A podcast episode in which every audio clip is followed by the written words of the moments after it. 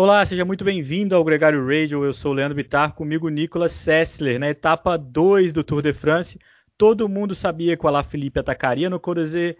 Ele fez isso e venceu a etapa de quebra, pegou a camisa amarela. Nicolas, a França está em festa com essa vitória do Alaphilippe.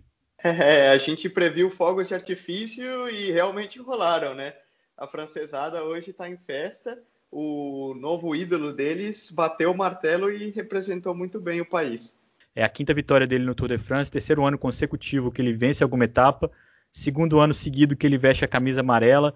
O ano passado ele foi um ótimo agitador do Tour de France, vestindo essa camisa.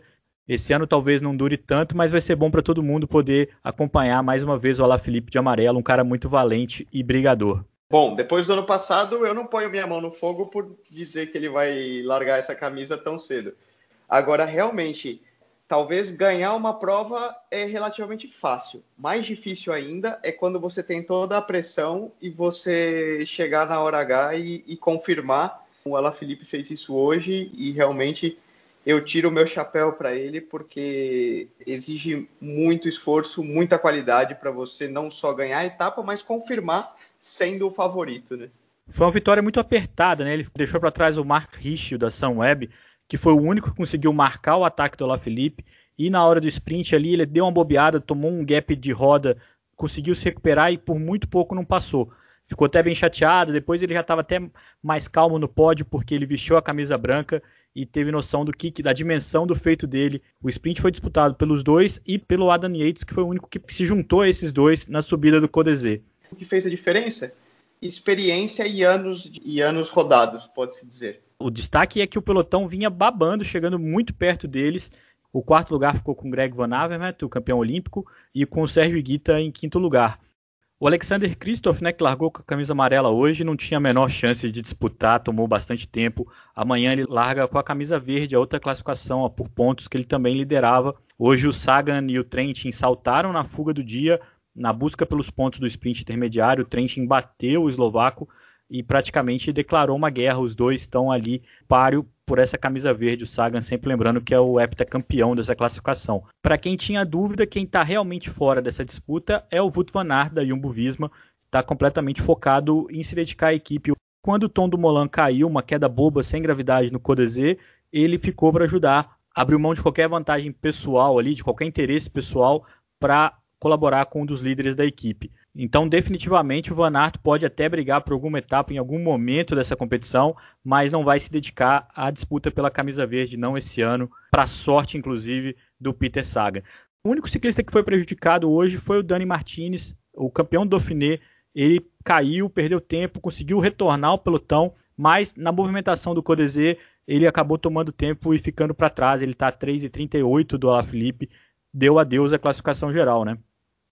É, infelizmente é um corredor a menos que a gente vai ter na disputa pela geral, mas isso é o Tour. As coisas são dinâmicas. Você certamente vai ter um dia que você vai contar com má sorte e cabe a cada um saber superar e buscar novos objetivos dentro do Tour, porque nós estamos somente no segundo dia, então ainda tem muita coisa para acontecer pela frente e muitas conquistas que ainda podem ser atingidas.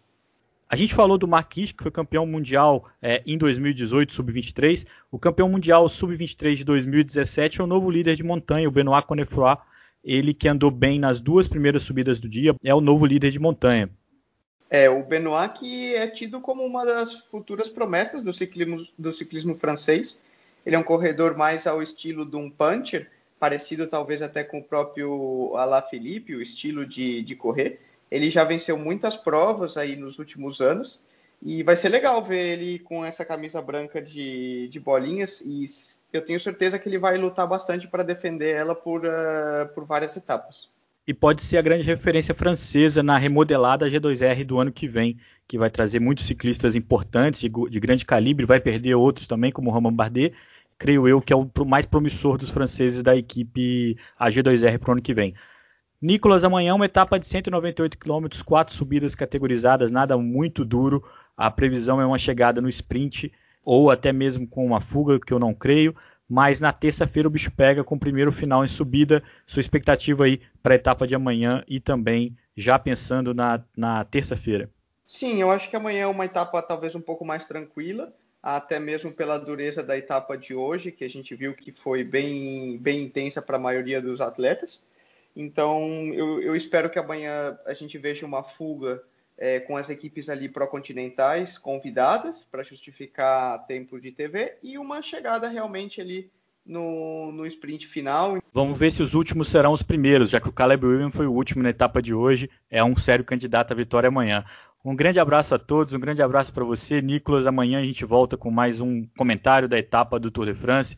Fiquem ligados, tanto no WhatsApp quanto no podcast que você preferir. Está cadastrado pelo Gregário Radio e também nas mídias sociais do Gregário. Um grande abraço e até amanhã.